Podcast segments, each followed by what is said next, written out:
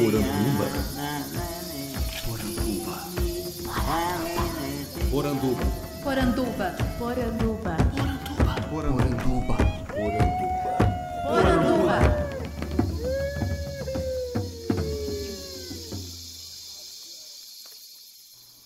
Bem-vindos à nossa Poranduba, o podcast sobre as histórias fantásticas do folclore brasileiro. Eu sou Andrioli Costa, o colecionador de sacis, e serei seu guia. E hoje eu tenho o prazer de estar aqui em Campo Grande, na casa da professora Marley Sigrist, um dos grandes nomes da pesquisa de folclore em Mato Grosso do Sul. Professora, muito obrigado por nos receber. Eu é que agradeço a oportunidade, Andrioli, né, por esse espaço. No meu muito obrigado e cumprimento os ouvintes. Maravilha. A professora é a segunda vez que a gente está gravando, né? Tivemos um problema anterior, o pessoal que é padrinho do programa acompanhou meu drama, mas com alegria a gente está aqui novamente para continuar essa conversa. Então, professor, primeiro eu queria que você se apresentasse com as suas palavras para os nossos ouvintes, né? Dissesse é, onde que você nasceu, de onde você veio, né? Nossa, já dá um livro, tudo isso daí, né? então, eu sou Marley Sigrist e nasci numa cidade do interior do estado de São Paulo chamada Valinhos. Lá eu nasci, mas me criei em Vinhedo, que é uma cidade próxima, e depois fui residir em Campinas. E lá passei boa parte da minha vida, lá me casei, minhas filhas nasceram lá. Depois de lá, eu vim para Mato Grosso do Sul já há quase 40 anos. Primeiro para Corumbá e depois aqui para Campo Grande. Mas o folclore, ele sempre esteve presente na minha vida enquanto é, vivente mesmo desse folclore, né? Eu fui anjo de procissão, é, dançava danças folclóricas no Teatro das Bonecas Vivas enquanto era criança, é, acompanhava a Semana da Santa, Santa Cruz, ou seja, tudo isso faz parte do nosso folclore. E essa, essas danças folclóricas, quais eram? Nessas danças folclóricas, elas eram ensinadas por, por professoras abnegadas e catequistas da igreja, porque a festa era para arrecadar fundos para a igreja, e elas buscavam, elas pesquisavam, então dança de todos os países. Então nós, nós dançávamos Itália, Hungria, é, Rússia, Alemanha e América Latina. Então tinha vários números de dança. Então eu comecei a aprender dança folclórica ali. E depois disso, é, eu, eu na faculdade, eu, eu cursei artes na PUC, em Campinas, Hum. eu tive uma professora excelente, foi minha grande mestra, é, tanto no curso quanto para a vida, né? Era Laura Della Mônica. Ela era uma apaixonada pelo folclore, ela sabia cativar o, o aluno e, e a gente gostar da disciplina. Tanto assim que ela foi aluna de Mário de Andrade, É, né? Ela, pouca ela- coisa, ela né? conviveu com o grande mestre nas pesquisas todas. Então ela tinha aquela paixão.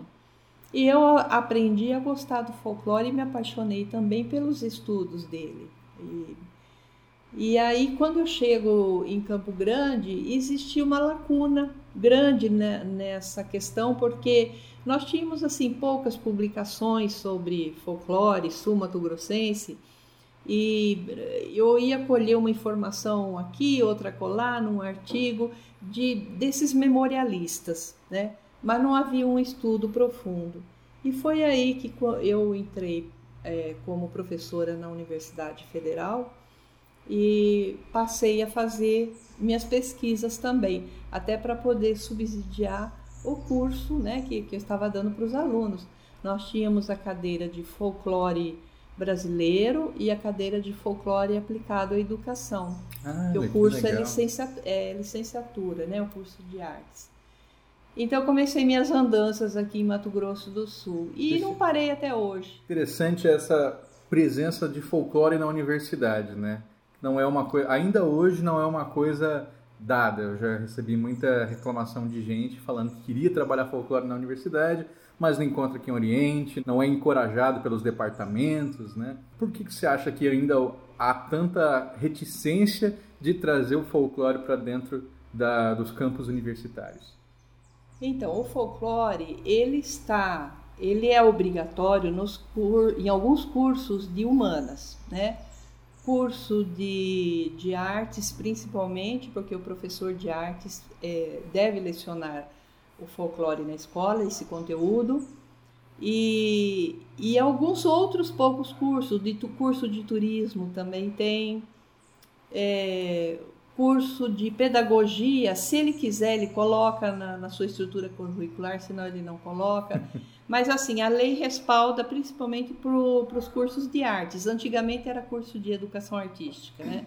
Hoje é artes visuais ou artes cênicas tal. É, então, essa, essa área do folclore, ela é uma considerada pelos pesquisadores, pelos cientistas, uma área menor, entendeu? Então, eles preferem ser antropólogos, parece que é mais, mais chique, mais, mais garboso, né? mais sério, né? ou, pare... ou eles querem ser cientistas sociais. Mas então ele, ele acaba ficando sempre mais à margem, né? Porque as pessoas desconhecem, na verdade, toda a teoria que embasa os estudos do folclore. E aí as pessoas acham que sabem do folclore e conhecem somente as coisas engraçadas, né? As lendas, as piadas, as coisas repetitivas e só isso. E acham que folclore se resume a isso. E na verdade o folclore você entra na, na, na questão histórica do país, entra na história, entra na geografia, entra na biologia, entra no, no, no, meio ambiente entra na, na, nas expressões artísticas todas, entra em todos os campos do conhecimento, né? Mas uh, por esse desconhecimento ele acaba não entrando assim com força nas universidades, como você disse. Uhum. É, e é uma pena, né, que nem você estava comentando, é, a gente acaba é, recusando tantos assuntos que podem ser trabalhados, né? E se, se a gente abraçasse esse conhecimento folclórico, tem um leitor do blog que é lá do, da UFRJ e ele dá aula de etnozoologia. E aí ele está sempre incorporando assim a discussão como é que é o lobisomem no Brasil, o que, que isso tem a ver com cachorros abandonados, né? Ele faz toda uma brincadeira assim com os alunos, né? Interessante, né? né? Para trazer essas discussões. Exato, mesmo na botânica, né? Se você for pensar na, na medicina usual, a medicina caseira, você tem uma possibilidade enorme de entrar no estudo da botânica com força, né? Então, por exemplo, como nós somos da, da área de humanas, nós não temos grandes conhecimentos sobre botânica, mas dá para fazer um trabalho comparativo entre a medicina é, popular que usa de todos os recursos aí da natureza com os estudos da botânica, né? Mas quem é botânico não está afim de, estudar nada de, de, folclore, ele quer estudar outras coisas.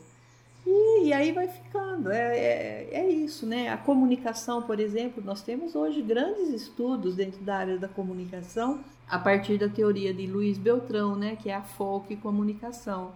Grandes trabalhos, excelentes doutores no Brasil todo, produzindo artigos excelentes, né? Quando que você ia pensar na comunicação, a comunicação dos marginalizados, como, como intitulou o Luiz Beltrão a sua tese, né?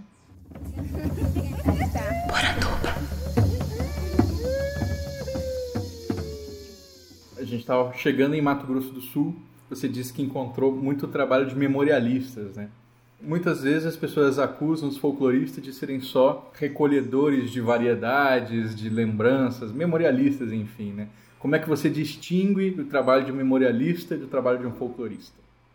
Ah, é, é diferente, porque o memorialista é bem isso que você falou, ele recolhe um pouco de tudo, uhum. da, das memórias que ele tem, das lembranças, por onde ele passou, o que ele viu, o que ele ouviu, e vai contando sobre tudo. Conta um pouco do, sobre a história do lugar, sobre um caos, sobre curiosidades, né? É, é, é, escreve quase que um almanaque. O folclorista não, ele, o objeto de pesquisa dele é muito é, muito delimitado. Cada manifestação folclórica é um, é um objeto de pesquisa, né? E ele vai a fundo, né? Se você vai pesquisar sobre uma, uma dança, por exemplo, Ele vai entrar na área da, da questão da, da expressão corporal, é, da origem da dança, da história daquela dança, como ela se estabeleceu naquele lugar, naquele país e, e, e as relações, todo, as relações né? é, com a sociedade e ao mesmo tempo a coreografia que se faz,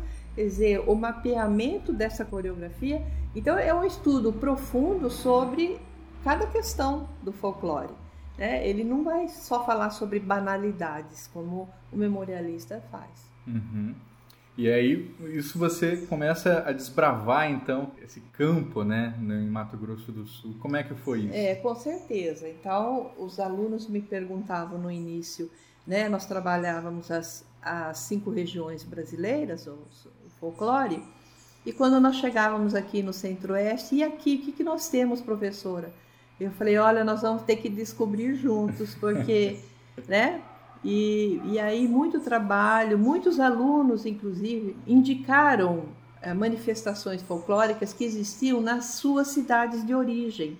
Né? Eles foram meus grandes informantes, inclusive. Né? Olha, professora, lá na minha cidade tem tal coisa. Será que isso é folclore? Vamos ver.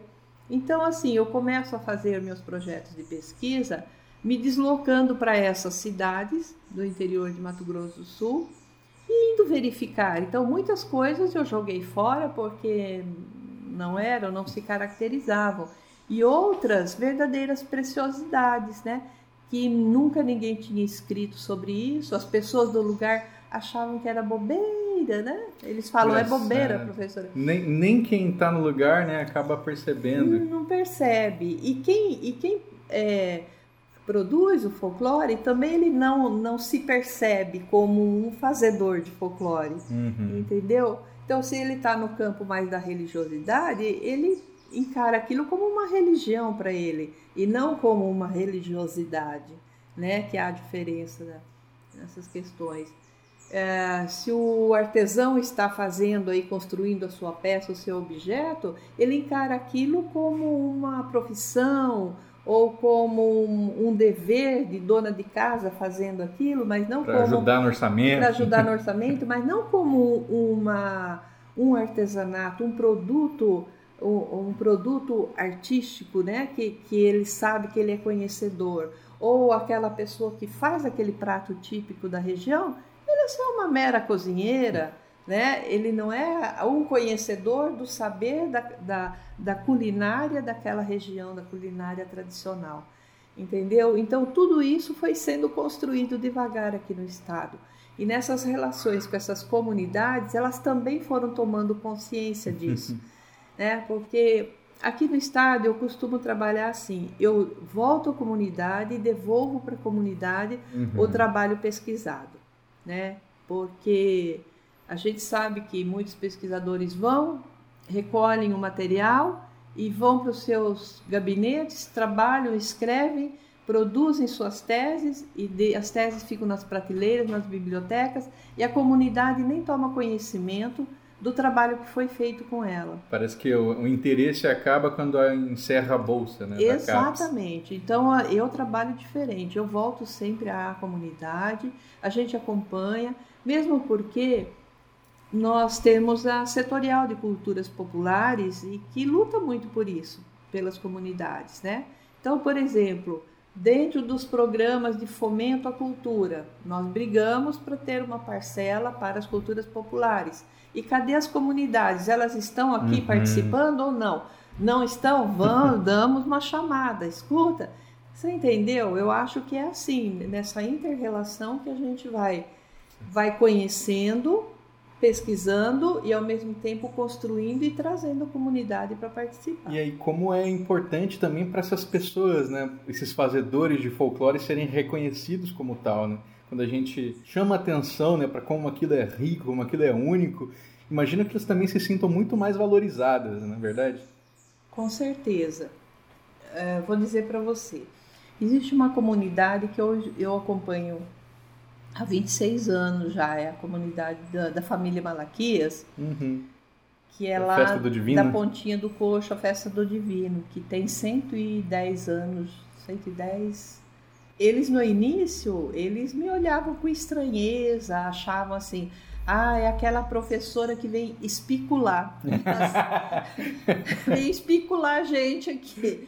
É assim que eles se diziam, né? E depois é, ia com câmera, era aquelas betacans enormes, né? Que ano que era quando você começou a ir lá? Ah, isso lá para os anos 80, 80, 80 90, já dos 90, mais ou menos anos 90. Comecinho, comecinho dos anos 90. E aí, é, ah, ela vem filmar, então acho que, é, acho que ela está filmando para televisão, então passa tudo na cabeça deles, né? Menos o que é um trabalho de pesquisa. E aí, assim, também foi sendo uma construção é, lenta, mesmo porque todo o material que eu tinha, que eu consegui é, trazer dos seis primeiros anos, eu acabei jogando quase que tudo fora, ah, é. das entrevistas todas porque eles não eram autênticos nas uhum. suas respostas. São pessoas muito desconfiadas, principalmente essa pessoal do mato, né? Sim. Que mora distante, longe, longe, longe. Então, chegar lá você anda horas e horas em estrada de chão. Então, as pessoas são muito desconfiadas das pessoas da cidade. E aí não dão as respostas verdadeiras, né? uhum. Depois de seis anos ali, todo ano indo e fazendo e fazendo as mesmas perguntas sempre, eu fui, fui sentindo a diferença das, nas respostas, né? E no sexto ano, eu, eu, eu, conto seis anos, porque foi no sexto ano que eles me acolheram realmente como uma pessoa da família. Que legal. Acolheram para dentro de casa, né? É, e, aí, e aí sim, eles se abriram mais, o que eles tinham que queixar, eles se queixavam, porque já adquiriram confiança. Então, olha, pesquisar folclore não é assim, eu vou lá numa semana, né, volto na semana seguinte, tá, beleza, não é isso não. Para você ganhar confiança, leva-se é, anos, né? E, e aí. Eu lembrei de uma coisa, professor. Uhum. Tem um conto, é um conto, né? Nem um artigo, do uhum. Sérgio Caparelli, uhum. que é, é alguma coisa do tipo Questões de Pesquisa em Etnografia, no título do conto que é uma etnógrafa que ela chega numa comunidade, a comunidade já recebeu tanto pesquisador que eles têm as respostas na ponta da língua, assim, é super não autêntico. Eu imagino, já fabricado, pré-fabricado. Né? Exatamente. Né? Então, foi mais ou menos isso. E aí, é, essa amizade foi se estreitando, inclusive, né? Aí, 16 anos depois, eu edito o livro Mestres do Sagrado. Nossa para contar toda essa história. E aí já atualizando os dados, né? Porque na, na época a Pontinha do Coxo ali pertencia a Camapuã, o município de Camapuã, exatamente a, a comunidade de Santa Teresa, hum. né? Que ficava localizado ali pertinho da Pontinha do Coxo.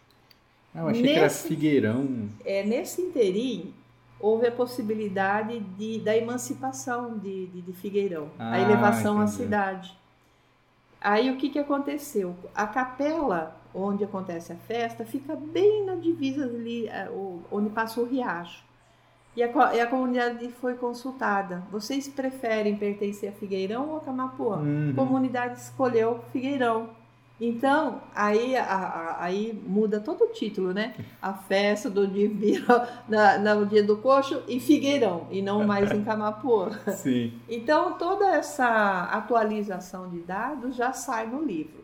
Mas o que eu queria dizer para você é o seguinte: a comunidade vem, participa e dá depoimento e diz assim: olha, professora, a gente só ficou conhecido, as pessoas só foram saber quem, quem éramos nós a partir da ida da senhora lá, quando a senhora passa a contar para as pessoas, a senhora passa esse material para televisão, uhum. passa. Então a senhora começa a divulgar tudo isso, né? Porque a gente não era ninguém, é perdido lá no meio do mar. E eles são catireiros, entendeu? Então faz uma catira bacana. E, e aí eles passam a ser chamados também para se apresentar em festa a de agropecuária ali da região, dos municípios do entorno. Legal. A gente promove festivais, chama.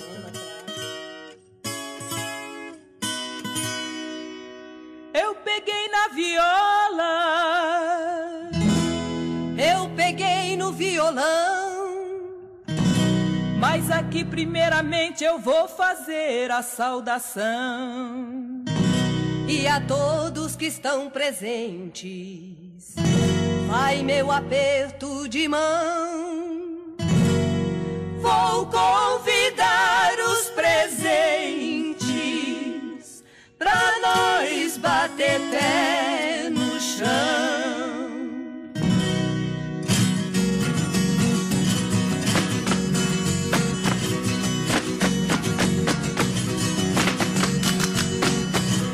catiré dança alegre, o catiré do sertão. O catira só se toca com viola e violão. Ai, ai, com viola e violão.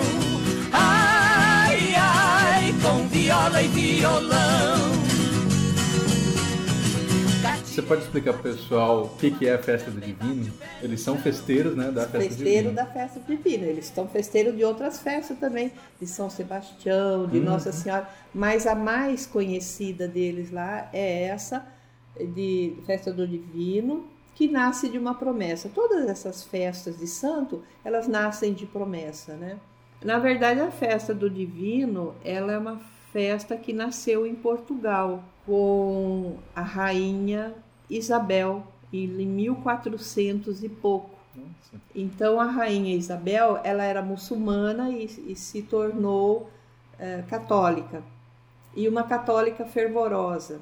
E é claro, aquele período histórico, Portugal passava por grande crise econômica, muita fome, né? As pessoas passavam fome. Inclusive ela ficou conhecida como a rainha santa. Ela, o, o rei ele era muito austero e ela saía às escondidas, levava no seu avental, numa cesta, ou a criada junto e levava alimentos para os aldeões, assim, né, para as pessoas mais pobres e tal. E ficou conhecida como a Rainha Santa.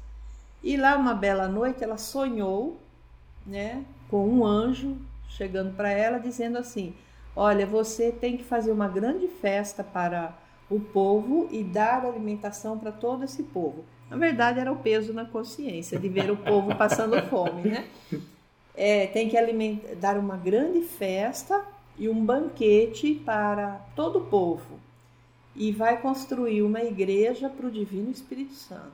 Então, diante desse sonho, um sonho muito realístico que ela teve, ela fez isso. Então, é, começou a construção da igreja do Senhor Divino e todo ano, naquela data, porque acontece na data de Pentecostes, né, que é 50 dias após a Páscoa, ela começou a fazer essa festa do Divino. E aí promovia um banquetão, assim, o- toda a população ia lá comer. Né? Pelo menos um dia no ano eles tinham comida farta.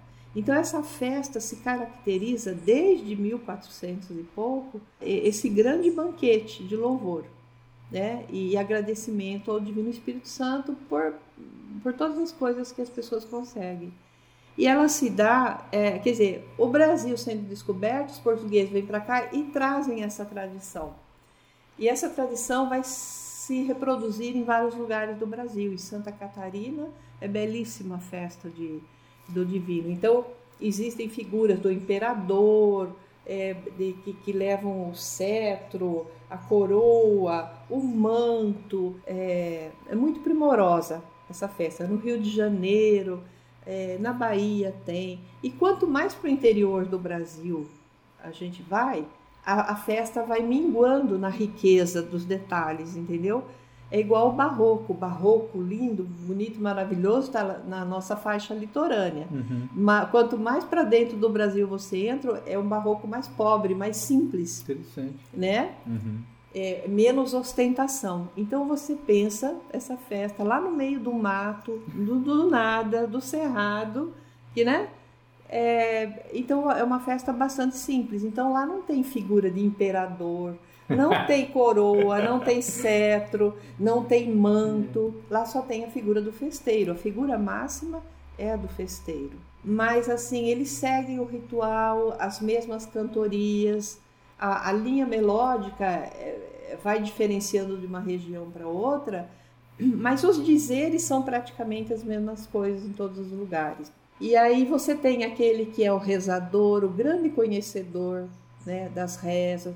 Todas as rezas são cantadas e, e assim vai. Então. Eles fazem um percurso de, de cavalo.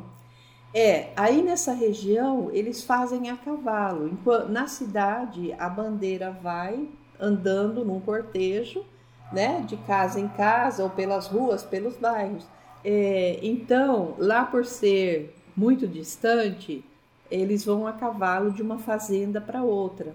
Então, eles andam num percurso mais ou menos de uns, de uns 200 quilômetros em, em círculo, Uhum. de uma fazenda para outra.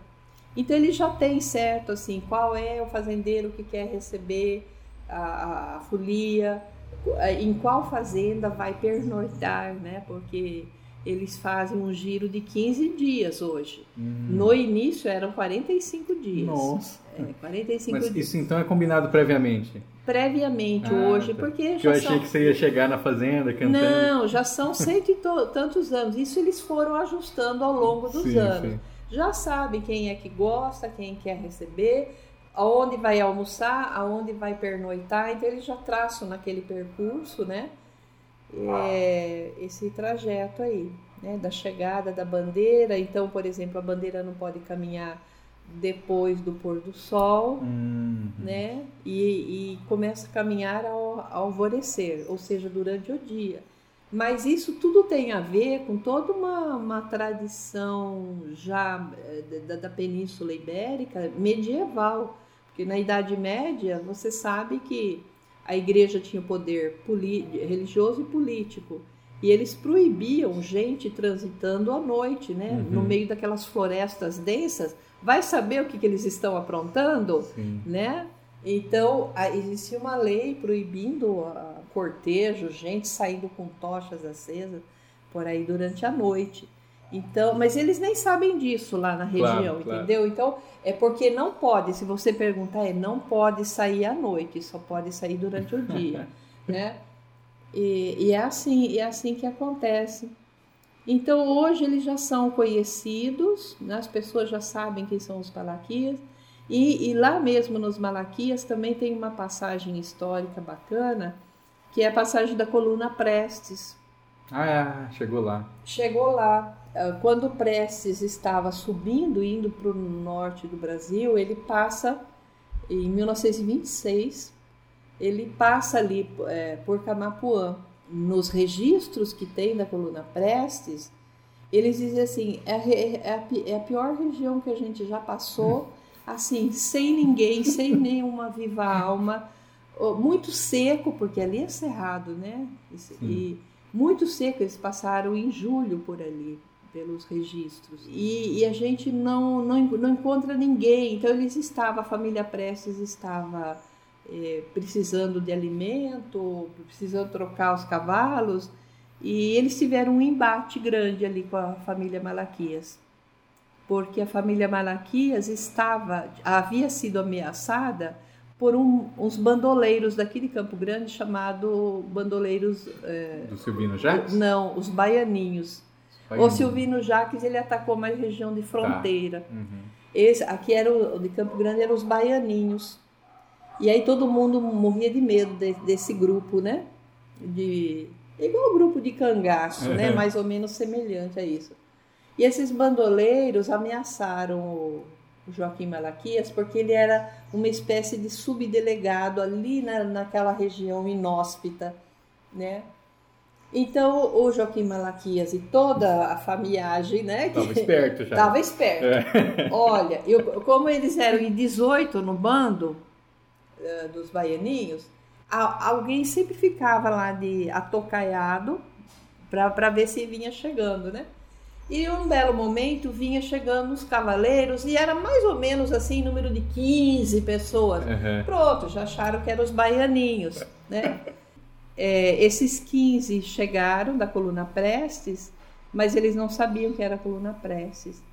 E, e aí já, já se estranharam, já começaram a, a brigar, Chegaram a trocar tiros? chegaram a trocar tiros. Teve vários feridos da coluna Prestes, e o, Car- e o Carlos Prestes, num, num depoimento que eu fui colher lá em São Paulo, né, que está gravado lá no Museu da Imagem e do Som, numa, numa das palestras que ele, que ele fez, é, ele disse assim, olha, é o, é, foi o lugar que a gente mais passou fome e a gente teve esse entrave com aquela família Malaquias, assim, a troco de nada, foi um grande erro tudo isso por conta das pessoas que ficam ali, uma, uhum. né, fazendo, é, cutucando a outra. Era, era um período de banditismo muito, muito grande, né? Muito grande.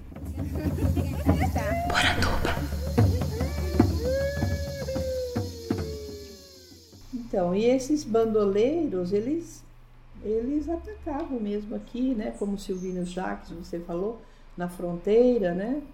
Andavam por aí. E aí eles fizeram história e, constru... e deixaram memória, lendas, essas coisas todas Sim. em torno deles. Se você vai a Bonito, por exemplo, tem muita lenda em relação a isso.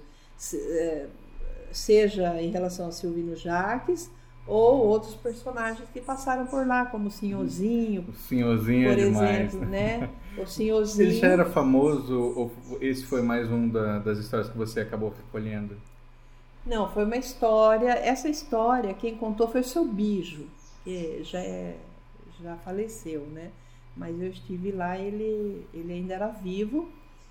Ele era um dos discípulos, sabe que Senhorzinho tinha 12 discípulos. 12? É, igual Cristo teve 12 apóstolos, ele tinha 12 discípulos. É, Senhorzinho era um do, dos profetas, né? É, Senhorzinho, ele era um, um frei é, disse que era pequenininho, né, baixinho. Ele não falava, eles falaram assim, ah, ele é, era mudo, ele conversava com a gente só por sinais. Só por senha, né? e ele não se alimentava, assim, a única alimentação mesmo que, que eles viram o senhorzinho fazer era mel. Ele andava com uma porunguinha, né, pendurada no, no cordão do, da batina dele, e de vez em quando ele molhava o dedo lá no mel e se alimentava com aquele mel. Nunca ninguém viu ele comer qualquer alimento, né? E disse que era uma pessoa muito boa. E as pessoas acreditavam que ele fazia milagres, né? Então ele construiu para cada apóstolo dele uma cruz. Uhum. Mas as cruzes dele não ia um prego, era todas, eram todas cruzes de encaixe. Se você for ao cemitério onde está enterrado o senhorzinho. Ah, ele está enterrado? Tem o, tem o corpo dele? Está enterrado lá em Bonito. É, tem a, a, sepultura e uma das cruzes que ele fez, ah. de encaixe. Né? E tem a capelinha também. Porque eu, eu ouvi quando construiu. a gente foi para Bonito para falar sobre o senhorzinho, eu ouvi que ele. É, quando ele quando ele morreu, o corpo dele desapareceu e depois ele apareceu vivo de novo, em andando lugar, em outro lugar. É. é. mais ou menos a história de Santo Agostinho. Ele está no lugar e está no outro ao ah, mesmo é? tempo, né? É, ele, ele foi preso, uhum. né? Foi perseguido e foi preso ali em, em Ponta Porã. Quer dizer, a, a, a cadeia era em Ponta Porã na época, né? E, e depois, daqui a pouco, ele estava fora da cela, ninguém tinha soltado. Então, eu não sei e, e aí diz que desapareceram com o corpo dele. Então, quer dizer, existem várias histórias uhum. sobre ele. Né? Mas ele era uma, era uma persona não grata, provavelmente, porque ele fazia muitos remédios caseiros e curava as pessoas. E aí as farmácias deixavam de vender os remédios. Ele era um grande concorrente das farmácias, né? Então, assim, é, quer dizer, esses proprietários, né, esses comerciantes não, não gostavam da presença dele, provavelmente, né, na cidade.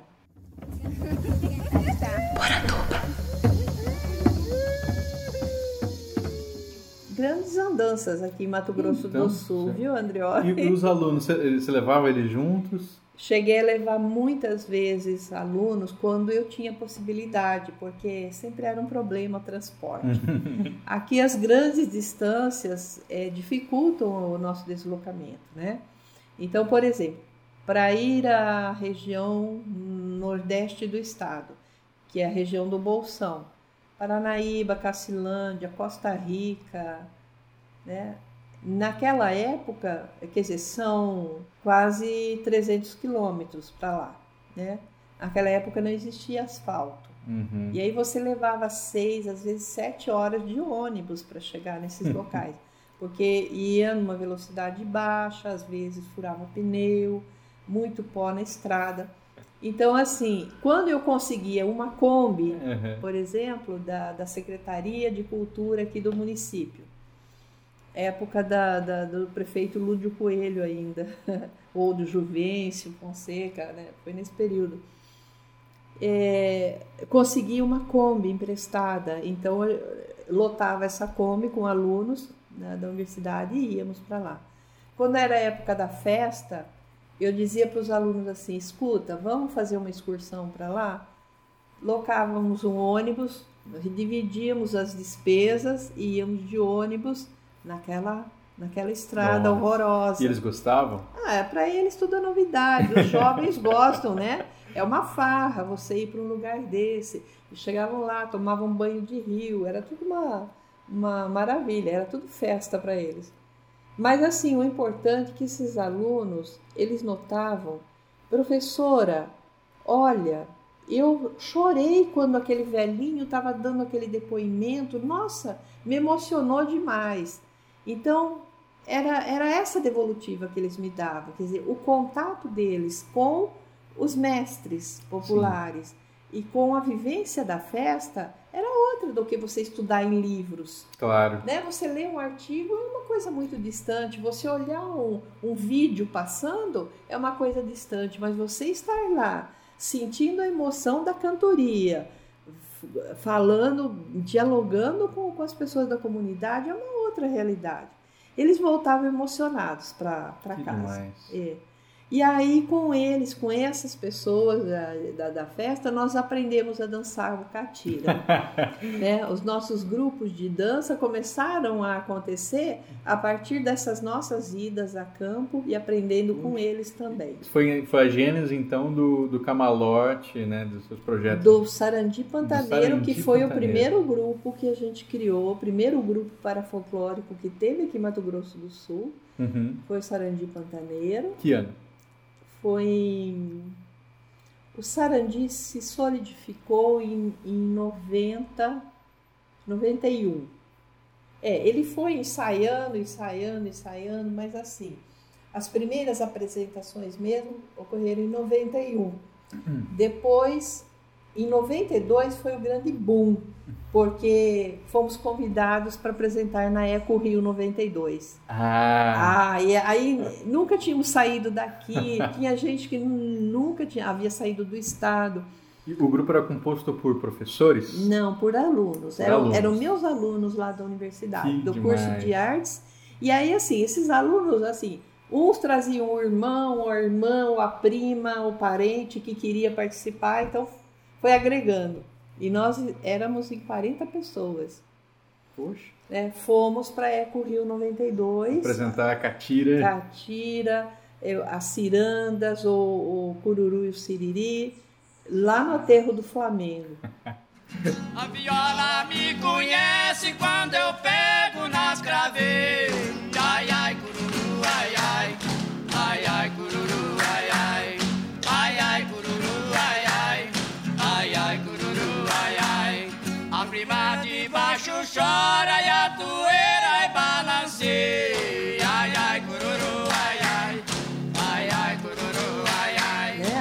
Para televisão, foi para o noticiário, o grupo começou a ser conhecido. E aí chegamos aí representar o Brasil num festival na Bolívia, em Santa Cruz de la Sierra. Né? Foi o máximo que o grupo conseguiu fazer, dar essa saída. Você pode explicar para o pessoal que é ser um grupo parafolclórico? Por que não folclórico? Né? Tá. Então, assim, o grupo folclórico é aquele grupo autêntico ali da comunidade, aquele que foi aprendendo com seus antepassados a dançar daquele jeito e continua dançando. E essas danças fazem parte do seu cotidiano. Toda festa que fazem, toda reunião que fazem, eles dançam aquelas danças deles. Esse é o grupo folclórico. As pessoas que vão lá aprender com eles e vão reproduzir lá fora já estão fazendo um trabalho de transporte, né? Estão transportando essas danças para um palco. E não são as pessoas da comunidade, são outras pessoas né, que gostam, que vão lá interessadas, Querem homenagear. querem né? homenagear, vão e dançam. Igual o que a gente faz na escola. Uhum. Na escola a gente não faz o folclore, Sim. a gente faz o parafolclore. A gente faz a projeção do folclore. É uma forma de projetar o folclore através desse grupo. Então, o grupo parafolclórico ele se caracteriza por fazer a dança tal como o grupo faz, só que ele não é o grupo folclórico Uhum. né? Ele pode melhorar, por exemplo, a harmonia da dança, da melodia, melhorar um pouco a, o conjunto é, estético do grupo. Então, é, o, o parafolclore, então, ele se caracteriza pelo estudo da dança, como ela é feita, e o transporte dela tal e qual ela acontece no original. Esse é o grupo parafolclórico. Agora, existem outros grupos de projeção que não são para folclore, eles são apenas projeção. É, eles vão lá, olham, ah, eu gostei daquele movimento.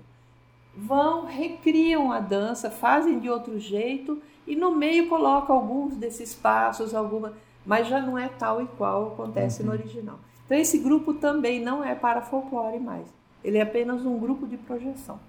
É, é como se a gente pegasse assim um, uma batida tradicional ali do, do tambor de crioula e colocasse numa música de rap, por exemplo. Isso, isso. É só uma projeção. E aí essa projeção ela pode se dar de primeiro grau, de segundo grau, de terceiro grau, de último Nossa. grau, muito distante, entendeu? Às vezes Entendi. você mal recorda que aquilo saiu do folclore. Uhum.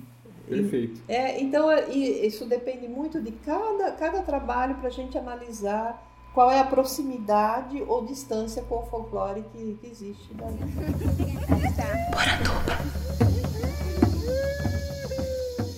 E o Sarandi então teve essa explosão. Teve essa explosão e aí eu fiquei durante quase sete anos. No- Antes de completar sete anos, eu tive que parar para escrever a minha dissertação, porque já estava assim, nos últimos momentos eu tinha que escrever Que foi justamente sobre os Malaquias. sobre os Malaquias. Mas, e com a minha saída, com a minha ausência, o grupo descambou, se desestruturou, se desarticulou, ou seja, acabou, o grupo acabou, Uma né? pena. É. Uma pena. E aí o que que acontece? Os que saíram, porque aí brigaram entre eles, os que saíram quiseram abrir um outro grupo.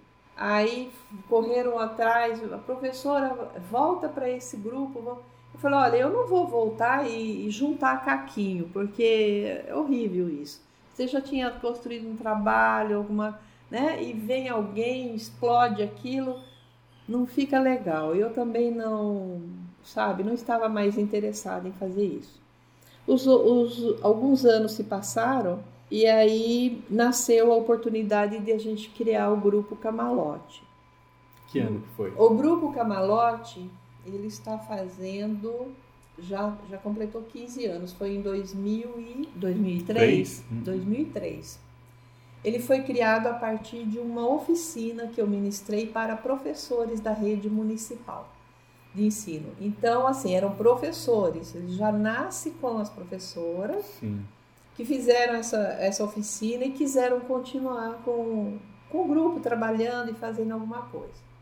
E aí, nisso, a gente junta e, e fala, então vamos criar um grupo, escolhemos o nome de Camalote, porque existe a lenda, a lenda da, da flor do camalote, acho que era bem a nossa cara mesmo, né? E o grupo está aí a todo vapor, graças a Deus, né? Já fez vários espetáculos, eh, levou, levamos para vários estados brasileiros e participou agora do, do festival este ano conosco, Festival Sul-Americano de Folclore. Então, assim, Nova Petrópolis não foram ainda. ainda não, mas eles, eles, eles têm no programa para irem o ano que vem. Ah, que legal. A maior dificuldade do, do grupo sair daqui é o transporte. Com certeza. Fica muito caro a locação de um ônibus para ir levar, ficar, permanecer com o grupo e voltar. Além disso, também, todos são professores. né? professores. E eles estão em sala de aula. Aí cada um tem que pagar o seu substituto. Né? Vai arrumar dinheiro aonde para pagar tantos substitutos? É uma dificuldade grande que esses grupos artísticos têm, porque é, é um trabalho voluntário. Uhum. Né? Por mais que o grupo, assim, olha, nós cobramos cachê na apresentação, mas o cachê é para poder alimentar o grupo, né? É roupa nova, o concertos que tem que fazer, é passe de ônibus que tem que dar para essa. Tem umas molecadas aí que vem que não tem nem dinheiro para passe É. de ônibus, para ir para o ensaio. Então tem umas despesas assim que o, o, o cachê que o, o grupo ganha é para isso, mas não dá para alocar um ônibus que é uma fortuna.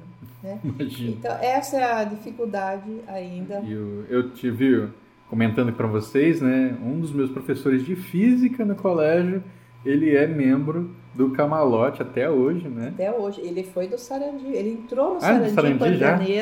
Quando ele entrou na universidade, na graduação. o Ronaldinho entrou na gra- graduação, ele foi levado ao, ao Sarandi por conta da afinidade grande que ele, ele tinha com o avô, e o avô era um catireiro de mão cheia. Então, movido por essa vontade, ele foi para o Sarandi.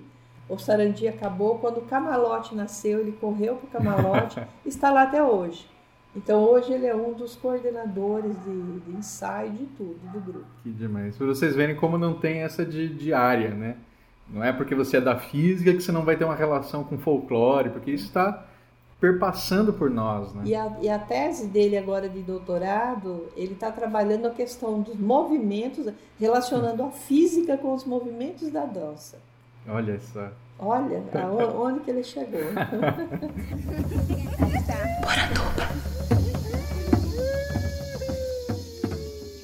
É, professor, a gente falou de várias festas, né? Eu queria agora comentar sobre a festa do Touro Candil. Bom, a festa, ela não é do Touro Candil, é a festa de Nossa Senhora de Cacupé, Uhum. que acontece no dia 8 de dezembro, que é a Santa Maior que se tem lá no Paraguai, né? Ela equivale a uma Nossa Senhora Aparecida que a gente tem aqui no Brasil. E dentro da festa de Nossa Senhora de Cacupé acontece essa manifestação chamada é o Touro Candil.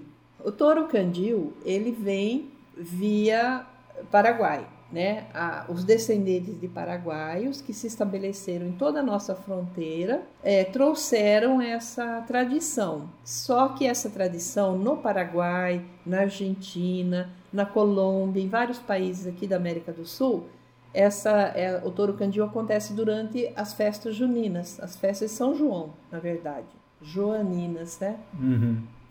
E aqui ela vai, ela, ela acaba mudando de data, porque como eles têm a data maior eh, que lembra o Paraguai é dia 8 de dezembro, então eles resolveram fazer o El Toro Candil dia 8 de dezembro. Quem, quem faz são os brasiguaios, né? Os descendentes. São os descendentes de, de, de Pa- Paraguai, mesmo porque nessa brincadeira do El Toro Candil, eles introduziram, eh, coisa que não tem lá no Paraguai, eles introduziram a figura dos mascarados.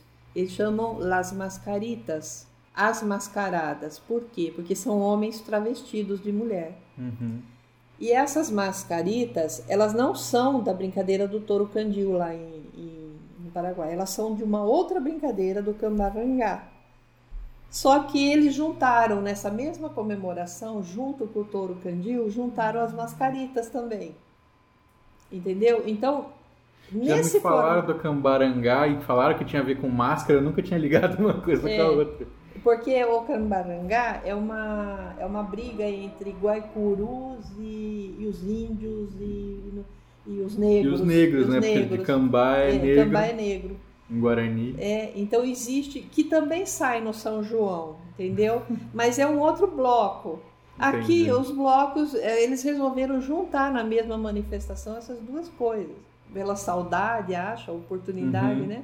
Porque lá o touro candil é só brincar, as pessoas brincam com o touro aceso. Ele é candil por quê? Porque ele tem duas tochas acesas no lugar do chifre. Então ele, se- ele forma um grande candeeiro. Né? Na, na noite escura, sem luz, então ele é a única coisa que ilumina a rua, aquelas tochas assim, né? Uhum. E vai aquele touro, corre para lá, corre para cá. É assim, uma carcaça que se faz de qualquer coisa, de, de, de pau, de cesto, de o que eles têm ali à disposição, jogam alguma coisa em cima, pode ser um tecido, uma lona, ah, um, um, um, saco de cimento que eles têm o, o, o invólucro, qualquer coisa um serve. saco de cimento. É, qualquer coisa. Ou então essas bolsas, que é muito comum essas bolsas de ráfia que vem que vem açúcar, sal, eles re Nossa, recortam. Sei, sei. Eu, eu já vi lá em Murtinho muitas dessas bolsas. E aí eles colocam É meio que uma estopa, assim. uma né? estopa, eles, eles lambuzam assim, não é nem pintura, é uma lambuzada com a tinta que eles têm, se é tinta de parede, se é tinta no, a óleo, não importa. Dão uma lambuzada É. naquilo, já fica colorido Tá ótimo. e aquilo, mas o importante do El Toro Candil é a carcaça da, cabe, da caveira do boi, né? É a, é a cara do boi, aquele, aquela ossatura branca que dá o destaque e as duas tochas acesas. O corpo não importa. E aquilo é pesado, porque só a carcaça do boi é pesada, Sim. né?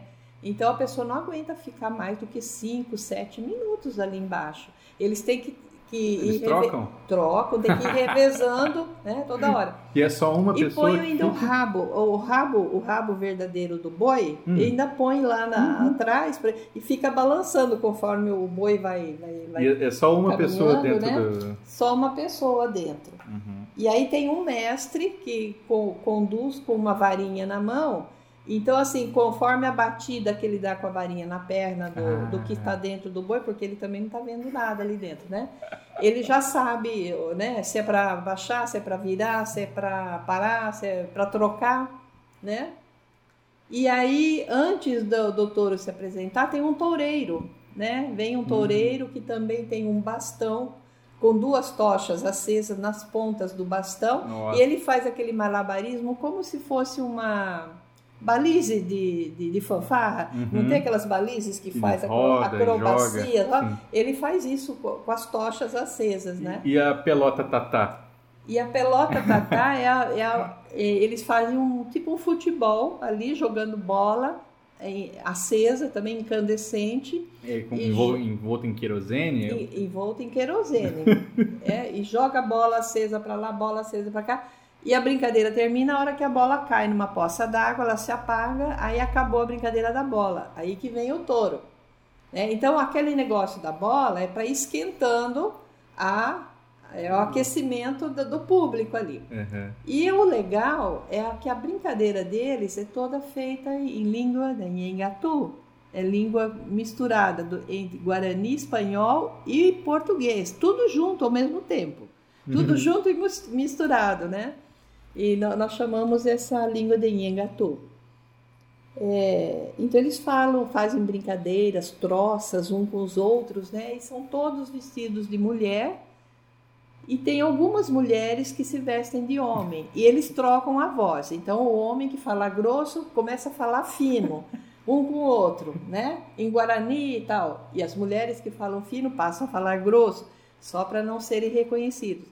Porque eles estão sob máscaras, né? As máscaras também são muito simples e muito rústicas. É, como são as máscaras? Máscaras, assim, eles cortam uma manga de, de, de- uma blusa de malha, fazem os dois buracos do olho, do nariz e pronto, isso já é uma máscara. Alguns também pintam algumas coisas ali, Uhum. outros não pintam nada, põem um chapéu na cabeça e estão, es- estão escondidos ali atrás da máscara. Ninguém reconhece ninguém, a não ser pelo andar, né? Quem presta atenção sabe quem é quem ali. E às vezes saem queimados, então eles vão com uma saia velha da, da mãe, da tia. Aí o, o touro veio né, muito próximo, começa a incendiar a saia, ele sai apagando o fogo. E aí isso é motivo de, de, de, de, de- Riso. de riso pra, né, da população. E aí, acabando essa, essa brincadeira, até, até se cansar, eles entram para o alpendre da, da casa que está fazendo a festa da, de Nossa Senhora de Cacupé e, e fazem o baile, o baile das mascaritas. E aí é dança, homem com homem ali, né? e encenam a, a, o cortejo entre dama e cavalheiro. E é uma bebem, bebem bastante. Bebem bastante. Então, é, uma, é, é, muito. É uma coisa que acontece só aqui na nossa fronteira, não tem em outro lugar do Brasil. Né? Isso tudo é para culminar é, o encerramento da festa de Nossa Senhora de Cacupê, que durou a semana inteira, que as promesseiras já foram lá pagar promessas, as crianças promesseiras ficam dançando galopeira e em círculo ali uma, um dia inteirinho, sabe? Elas só param para almoçar e depois continuam rodando ali com a galopeira o tempo todo, pagando promessa para Nossa Senhora de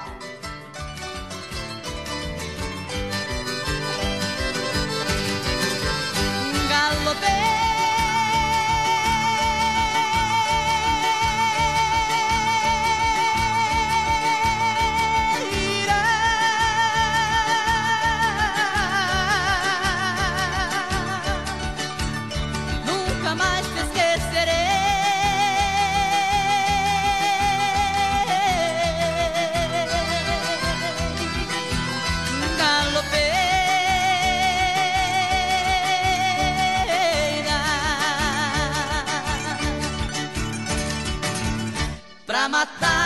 Cacupê.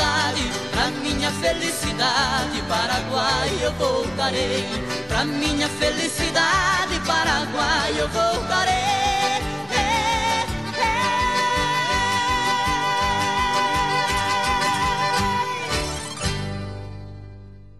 E o que, que aconteceu? Aconteceu que alguns anos atrás entrou um prefeito que resolveu dizer assim: ah, isso é muito rústico. Vamos fazer uma coisa bonita aqui para Porto Murtinho. É uma festa de bêbados, né? É uma festa de bêbados e de feiosos, porque estão todos travestidos e mascarados. E então vamos fazer uma coisa bonita para atrair turista aqui para a cidade. E aí o que, que ele fez? Contratou um carnavalesco daqui de Campo Grande, uma professora de, de dança e dois e meninos aí de, de Manaus. Parintins? É, de Manaus, uhum. que fazem o boi de Parintins, achando que o touro candil seria alguma coisa parecida com, com, com o boi bumbá. E não tem nada a ver, nada a ver uma coisa com a outra. Então montaram um, uma espécie de boi bumbá de Parintins lá com o nome de touro candil e ficou horrível, horroroso, uma coisa medonha.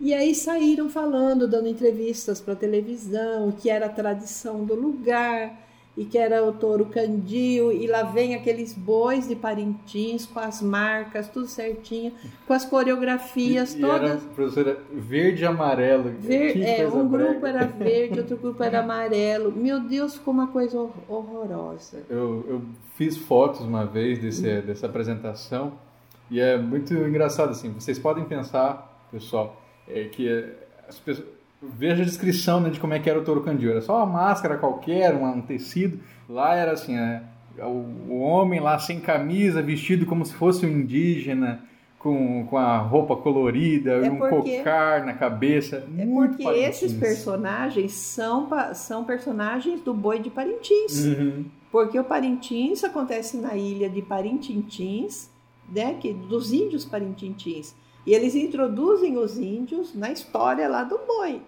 que não acontece no Maranhão já é de outro jeito, embora tenha o pajé também. Uhum. Nosso touro candil não tem nada disso, não tem esses personagens, é uma outra é, história. É muito mais, talvez, o boi de mamão, né, como brincadeira. Como brincadeira. Tanto é que a gente, nós classificamos como brincadeira do touro candil. Uhum. O boi de Parintins, ele já é um teatro, Entendi. porque ele tem uma história, ele tem um enredo a ser contado. Então, ele é um folguedo. Se você tiver que classificar, é o folguedo do boi, porque ele tem uma narrativa, uma história, etc. e personagem. O nosso touro candil é totalmente diferente. E aí, a nossa comissão de folclore, né, uma comissão é, criada em, em 2001, é, nós fizemos uma carta aberta à população e às autoridades, uma carta longa, por sinal, de nove páginas, explicando toda a diferença e que isso não existia e que isso não podia acontecer, dizer dizer que era a tradição do lugar porque não é tradição do lugar, né? E contar, eles conseguiram construir uma lenda, inventaram uma lenda do boi bandido que, que tem um filho que não sei o quê. Meu Deus, como que se inventa lenda? Olha.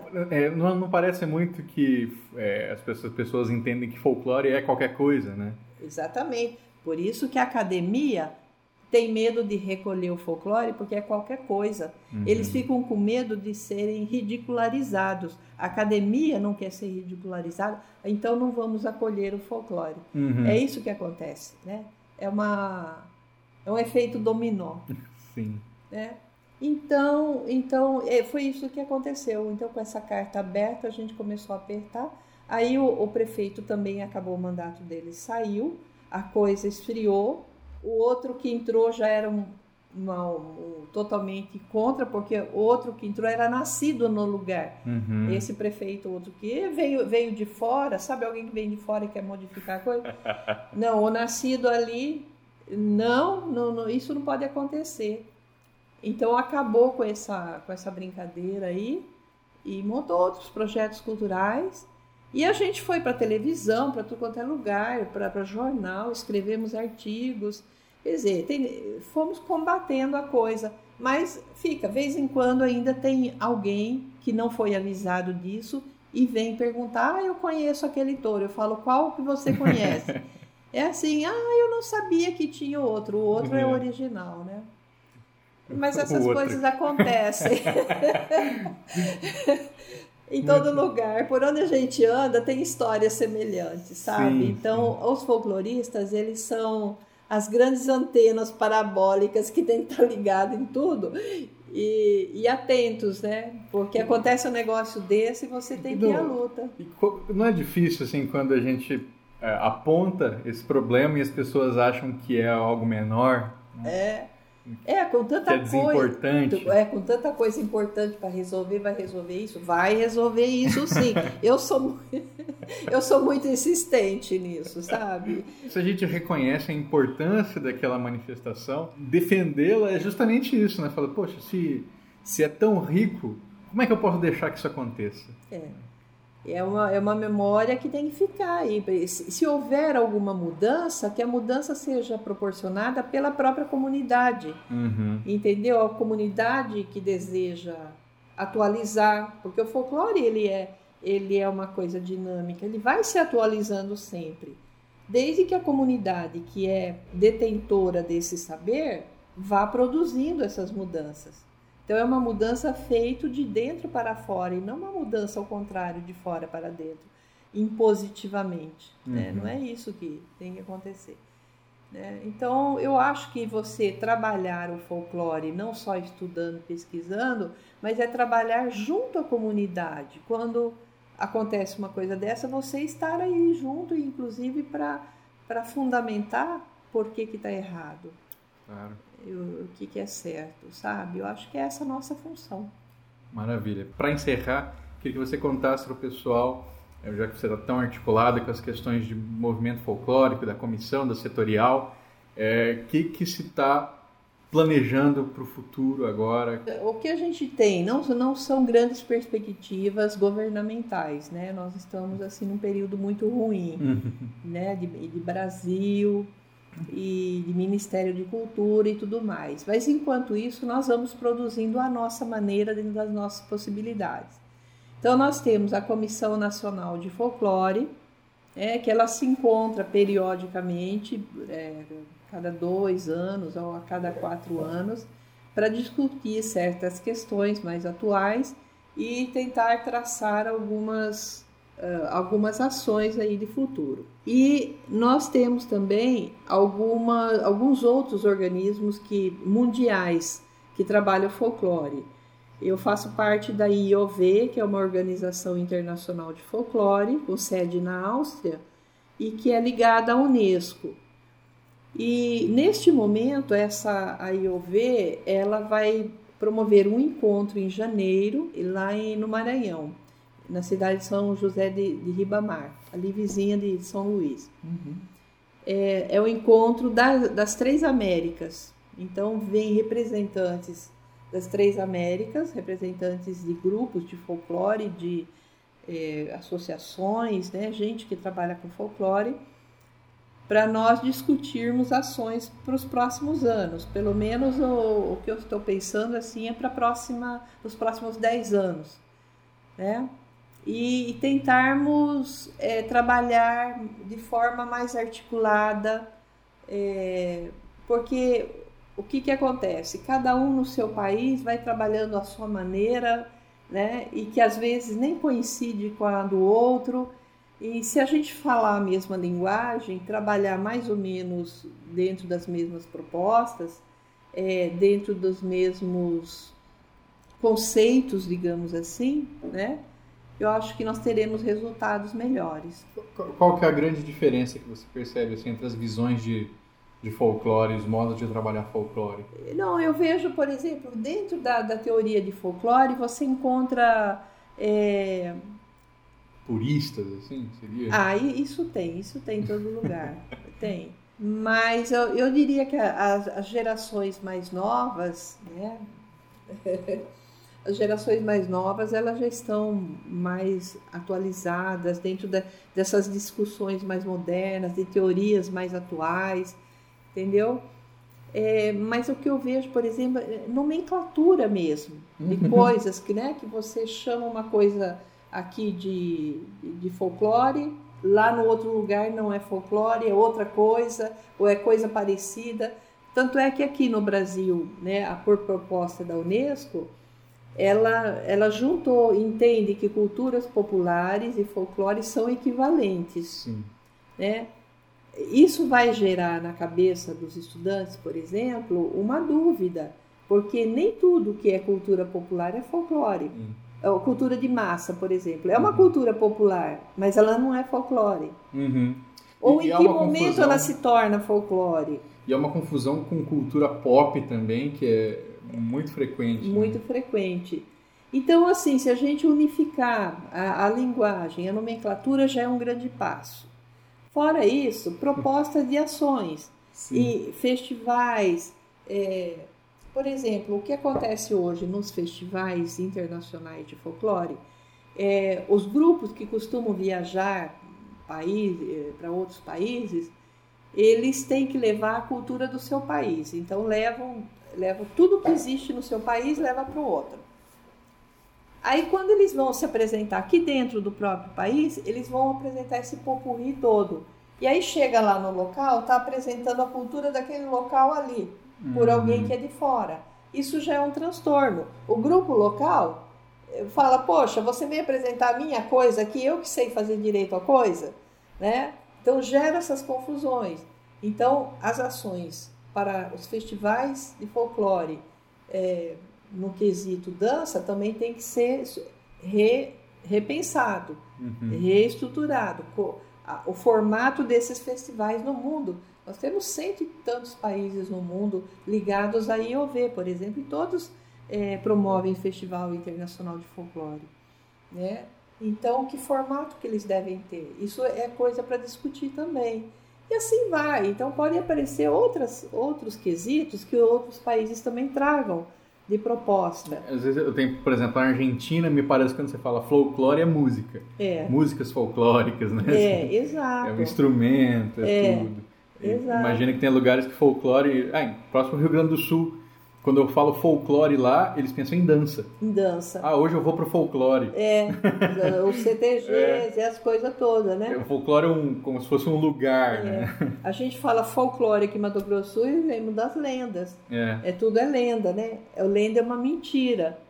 Por, mentira, por, consequência, folclore é mentira conse também. Por né? consequência, folclore é mentira e por consequência ele não tem espaço na universidade, não, não, entra para academia.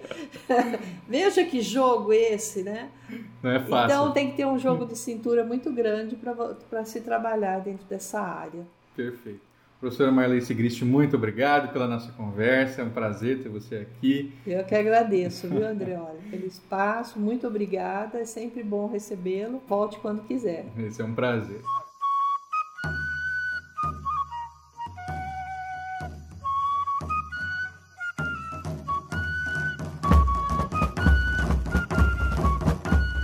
Gostou do programa? Eu espero que sim. Se gostou mesmo, você pode fazer como nosso novo apoiador, o Michael Wolfart, que assinou a categoria Tratador de Sacis lá no padrim.com.br barra saci. Você também pode apoiar em picpay.me barra colecionador de sacis nós já temos 24 apoiadores e quem sabe a gente consiga aumentar esse número aí até o final do ano, não é verdade?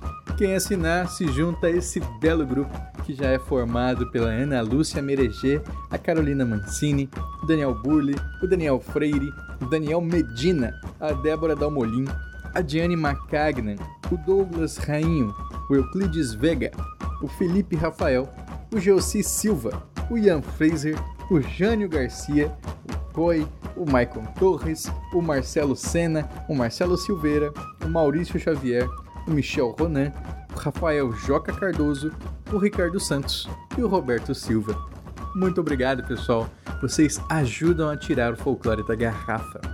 Quero convidar a todos que moram em São Paulo ou que vão estar em São Paulo nesse fim de semana, onde nós teremos a festa de lançamento da antologia Mitografias Volume 1, lançada pela editora Penumbra, em versão impressa. Quem for lá vai poder bater um papo com a gente, adquirir seu exemplar, ganhar um autógrafo e ainda provar os hambúrgueres vendidos pelo Léo Mitografias, que está lançando a sua hamburgueria, a Ouroboros. Vai das 1 hora da tarde até as 10 da noite, na House of All, que fica na Dr. Vigílio Carvalho Pinto, número 47 é bem pertinho do metrô, dá para ir tranquilo. Dá o endereço também aqui no post. No mesmo dia, está programado também para sair a Antologia Mitografias Volume 2, Mitos de Origem. Primeiro, com um e-book independente para download gratuito. Então, se você não pode ir lá na nossa festa de lançamento do volume 1, fica ligado que o volume 2 está incrível. Esse episódio foi editado por mim, Andrioli Costa, o colecionador de sacis. Acesse colecionadordesacis.com.br. Um abraço e até a próxima.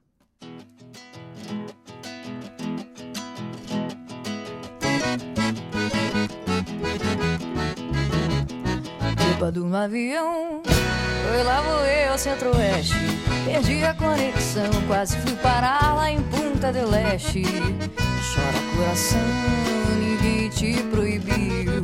E o avião não caiu, pois então tô eu de volta e tome polca. Aí o que é que eu faço, guria?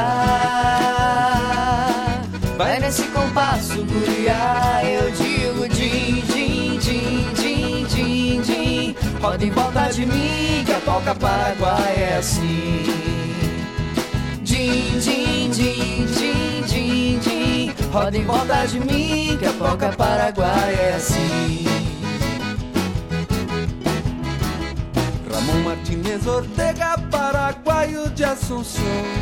Comanda o baile esta noite, o baile então será bom. Ramon conhece a receita, não interessa o tom. Conta um, dois, três e mete bronca mais uma vez. E tome polca. Aí o que é que eu faço, guria? Vai nesse compasso, guria.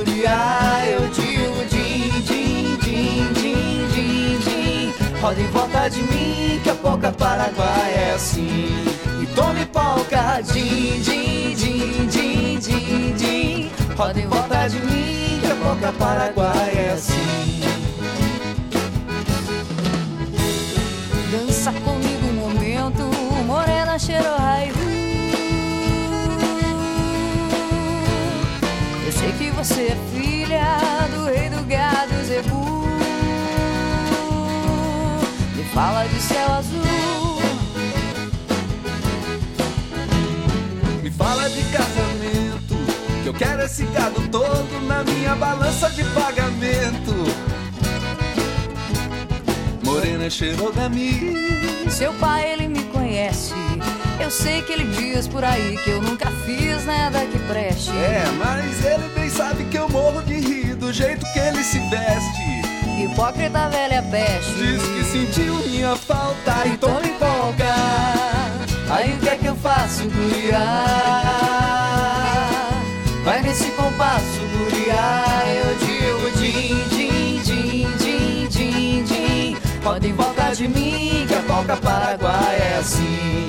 E tome polca, din, din, din, din, din, din. Em volta de mim, que a polca paraguaia é assim.